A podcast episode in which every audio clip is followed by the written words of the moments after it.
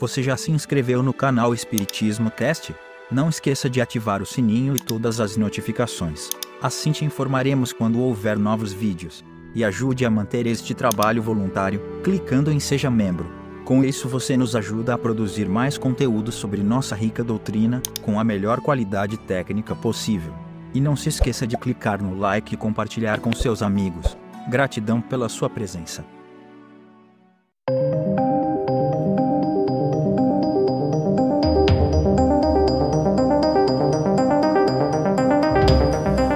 Amigos, minhas amigas, como é que vocês estão? Sejam bem-vindos a mais um episódio onde estudamos a obra fundamental do Espiritismo. Faz tempo que eu não mostro ele, do nosso querido Kardec. Este é o Kardecinho. O céu e o inferno, ou a justiça divina segundo o Espiritismo. Né? Hoje nós vamos estudar um tema bem legal e não vai ser um filme de terror. Vamos estudar os demônios. Ah, eu sou péssimo de humor e de risada também. Nós já estamos no capítulo 9. Hoje, especificamente, vamos estudar a origem da crença nos demônios. Por que, que, sair, por que, que será que a gente resolveu acreditar no capetão? Vamos começar então. Em todos os tempos, os demônios representaram papel saliente nas diversas teogonias, e, posto que consideravelmente decaídos no conceito geral, a importância que se lhes atribui, ainda hoje, dá à questão uma tal ou qual gravidade, por tocar o fundo mesmo das crenças religiosas. Eis porque o tio se torna examiná-la, com os desenvolvimentos que comporta. A crença num poder superior é instintiva no homem. Encontramos-la, sob diferentes formas, em todas as idades do mundo mas se hoje, dado o grau de cultura atingido, ainda se discute sobre a natureza e atributos desse poder, calcula-se que noções teria o homem a respeito, na infância da humanidade. Então, assim, a, a questão de acreditar em Deus, ou ter uma energia, ter algo por trás né, do ser humano, isso todas as épocas houve. Né? Desde a, das épocas das, caverna, das cavernas nós temos este, eu chamo de faísca de Deus, né, que a gente, lá no fundo a gente sabe que tem, a gente sabe que existe, não sabe explicar direito e durante a, a nossa caminhada evolutiva, cada povo de cada idade explicou de um jeito. Como prova da sua inocência, o quadro dos homens primitivos extasiados ante a natureza e admirando nela a bondade do Criador é, sem dúvida, muito poético, mas pouco real. De fato, Quanto mais se aproxima do primitivo estado, mais o homem se escraviza ao instinto, como se verifica ainda hoje nos povos bárbaros e selvagens contemporâneos. O que mais o preocupa, ou, antes, o que exclusivamente o preocupa é a satisfação das necessidades materiais, mesmo porque não tem outras. Então, quanto mais a gente vai andando para trás aí na nossa evolução, a gente vai é, sendo mais materialista.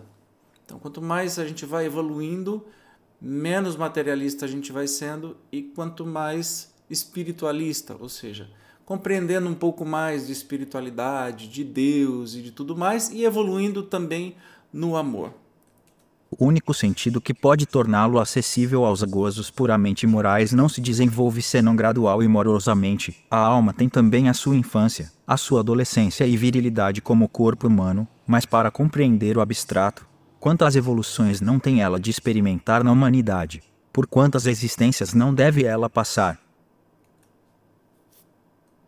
Sem nos remontarmos aos tempos primeiros, olhemos em torno a gente do campo e perscrutemos os sentimentos de admiração que nela despertam o esplendor do sol nascente, do firmamento a estrelada abobada, trinado dos pássaros, o murmúrio das ondas claras, o vergel florido dos prados, para essa gente o sol nasce por hábito, e uma vez que desprende o necessário calor para sazonar as searas, não tanto que as creste, está realizado tudo o que ela almejava. Olha o céu para saber se bom ou mau tempo sobrevirá, que cantem ou não as aves, tanto se lhe dá, desde que não desbastem da seara os grãos, prefere as melodias do rouxinol, o cacarejar da galinhada e o grunhido dos porcos, o que deseja dos regatos cristalinos ou lodosos, é que não sequem nem a inundem dos prados, que produzam boa erva, com ou sem flores. Eis aí tudo o que essa gente almeja, ou, o que é mais, tudo o que da natureza apreende, conquanto muito distanciada já dos primitivos homens. Então a gente vai evoluindo, né, um resumão aí do que foi lido.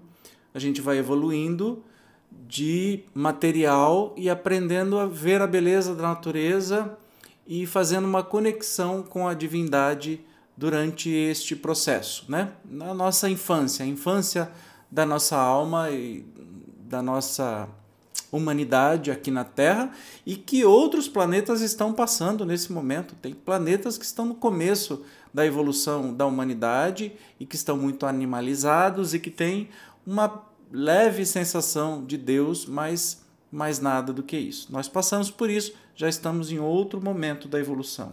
Se nos remontarmos a estes últimos, então, surpreendê-los-emos mais exclusivamente preocupados com a satisfação das necessidades materiais, resumindo o bem e o mal neste mundo somente no que concerne a satisfação ou prejuízo dessas necessidades, acreditando num poder extra-humano e porque o prejuízo material é sempre o que mais de perto lhes importa, atribuem-no a esse poder, do qual fazem, aliás, uma ideia muito vaga, e por nada conceberem fora do mundo visível e tangível, Tal poder se lhes afigura identificado nos seres e coisas que os prejudicam.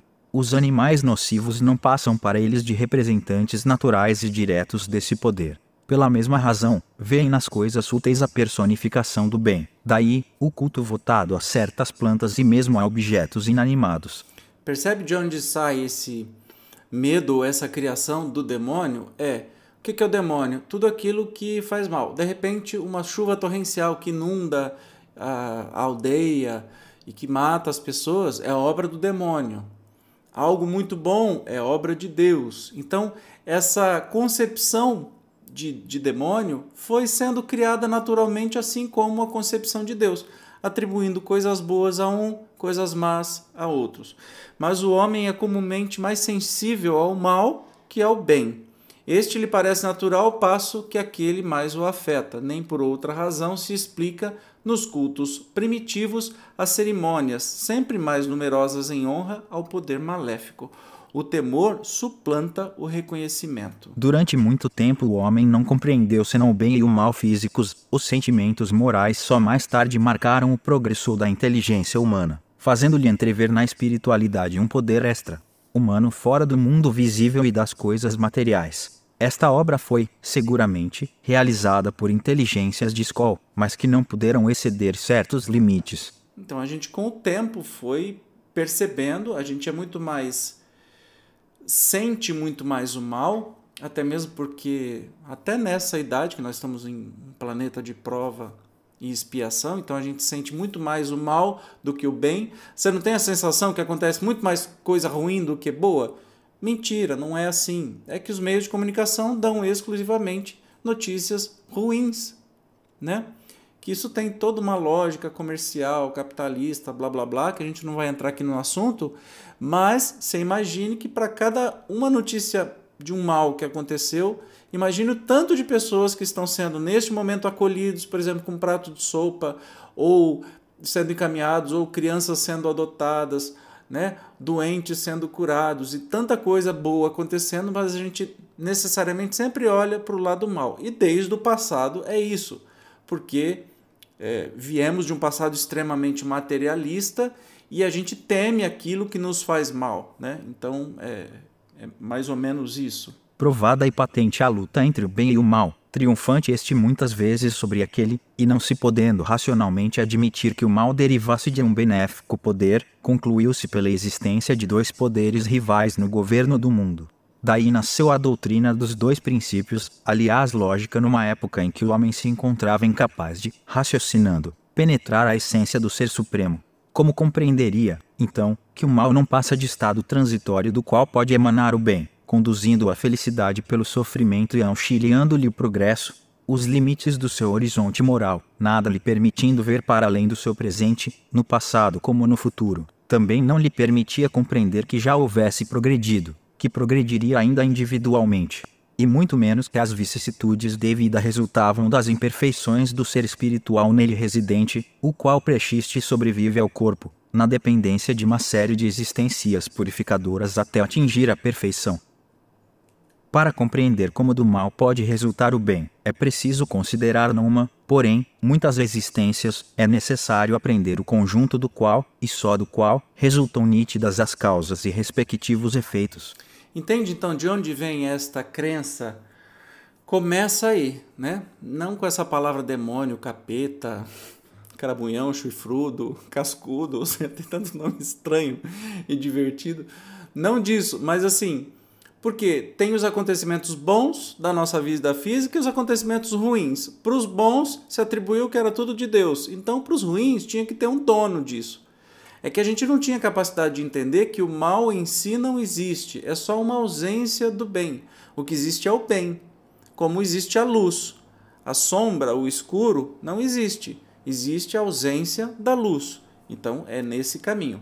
O duplo princípio do bem e do mal foi, durante muitos séculos e sob vários nomes, a base de todas as crenças religiosas. Vemo-lo assim sintetizado em Orozomazé, Oromazé, ai meu Deus, Aura Mazda ou Hormuz, criador e princípio do bem, Deus supremo do Mazdeísmo, religião do Irã antigo, revelada a Zoroastro, que permite, que admite dois princípios, um bom, Deus de luz, e outro mal, Deus das trevas e da morte, que travavam combate para o destino da humanidade. Tá vendo de onde vem? Então, esse Oromazé e Arimané, quer dizer, o bem e o mal, entre os persas, em Jeová e Satã, entre os hebreus. Todavia, como todo soberano deve ter ministros, as religiões geralmente admitiram potências secundárias ou bons e maus gênios. Os pagãos fizeram deles individualidades com a denominação genérica de deuses e deram-lhes atribuições especiais para o bem e para o mal, para os vícios e para as virtudes. Os cristãos e os muçulmanos herdaram dos hebreus os anjos e os demônios. Lembrando aí até da, dos deuses, né, da mitologia greco-romana, que nós temos aí os deuses, que necessariamente não eram um deus que nem o Hades, que toma conta do do que hoje a gente acha que é o inferno, mas não é inferno, tá me fugindo o nome. Para variar sou eu, né? Não lembro das coisas, mas você é, tem aí o, o, os campos elíseos, ou você tem os lugares altos e tem debaixo da terra que era tomado conta pelo Hades, que necessariamente não era mal. Ele era menos mal do que o capeta católico, por exemplo. Né? Porque o Hades só tomava conta do lugar, ele não, não ficava tentando os homens a irem para lá. Ele só tomava conta do lugar que era um lugar de castigo. Eu ainda vou lembrar. Ai meu Deus do céu. Tártaro tártaro, não é aquilo que tem no dente. Pesquisa aí mitologia greco-romana que você vai ver como que é legal. E os deuses eles tinham o seu lado bom e o seu lado ruim. Não, não existia exatamente um deus que era ruim. Zeus não era a perfeição e nem era tido como deus. Ele tinha erros, ele tinha ira, ele tinha um monte de qualidades humanas. E Hades, por exemplo, tomava conta do Tártaro, ou equivalente o capetão tomando conta do inferno, também não era mal de tudo. Ele, ele tinha suas, seus atos de bondade, enfim. A doutrina dos demônios tem, por conseguinte, origem na antiga crença dos dois princípios. Compete-nos examiná-la aqui tão somente no ponto de vista cristão, para ver se está de acordo com as noções mais exatas que possuímos hoje dos atributos da divindade. Esses atributos são o ponto de partida, a base de todas as doutrinas religiosas, os dogmas, o culto, as cerimônias, os usos e a moral. Tudo é relativo à ideia mais ou menos justa, mais ou menos elevada que se forma de Deus. Desde o fetichismo até o cristianismo, se a essência de Deus continua a ser um mistério para as nossas inteligências, compreendemos-la, no entanto, melhor que nunca, mercê dos ensinamentos do Cristo.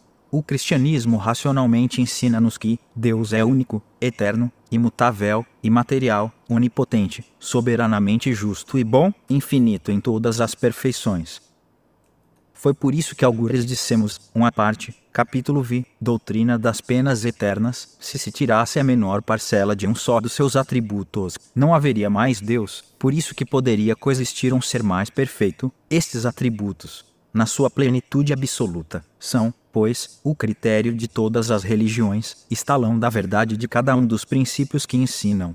E para que qualquer desses princípios seja verdadeiro, preciso é que não encerre um atentado às divinas perfeições. Vejamos se assim é, de fato, na doutrina vulgar dos demônios. É, e aí a gente vai começar a estudar os demônios segundo a igreja, né? E você começa a perceber, bom, o objetivo de hoje foi atingido, que é justamente a gente entender de onde é que vem esse negócio do demônio, né? Qual a origem disso, né? Origem da crença nos demônios. Então, nós que vínhamos caminhando, não estou falando do povo antigo, nós, reencarnados lá atrás, que a gente só tinha vida material e atribuía tudo que acontecia de bom a uma divindade boa e tudo que acontecia de ruim a uma divindade ruim, né? E que isso foi se transformando com o tempo, e aí ele disse, né? É, os espíritos nos narram assim que vamos nos concentrar exclusivamente no cristianismo, porque se for abrir o leque de todas as religiões e crenças do mundo, nós vamos ficar aqui livros e livros estudando de tão rica que é essa que é esse conteúdo. E no próximo programa nós vamos entender os demônios segundo a igreja. Aí a gente vai entender de onde é que vem todas essas crenças, todas essas coisas estranhas que a gente vê hoje que não não batem com esse Deus, por exemplo, que é apresentado por Jesus, e nem este Deus que nos apresenta a doutrina espírita pela lógica, né? Que eu vou ler de novo. O único, atributos divinos, único, eterno, que não teve começo nem vai ter fim, imutável, então ele é sempre a mesma coisa, não aquele Deus bipolar da Bíblia, imaterial, totalmente imaterial, onipotente, soberanamente justo e bom, infinito em todas as perfeições. Então a gente vai estudar agora a origem da crença dos demônios segundo a igreja. E aí vocês vão ver que, ah, eu vou dar spoiler, né? Vocês vão perceber quantos desses atributos divinos que são quebrados com essa crença, quase uma adoração ao contrário, reversa da igreja. De novo, quando eu falo igreja, nós estamos falando do, das igrejas cristãs. Então podem ser de qualquer é, denominação. Depois que veio a católica foi a primeira, mas depois foi dividindo, dividindo, dividindo. E aí nós vamos entender porque que algumas igrejas, especialmente as neopentecostais, parece um culto ao medo do demônio do que verdadeiramente alguma coisa de adoração a Deus ou louvor a Deus. Que eles têm muito mais medo do demônio e falam muito mais do demônio do que dos ensinamentos de Jesus, por exemplo. E nós vamos entender tudo isso no próximo programa. Eu te espero, tá bom? Até lá. Tchau.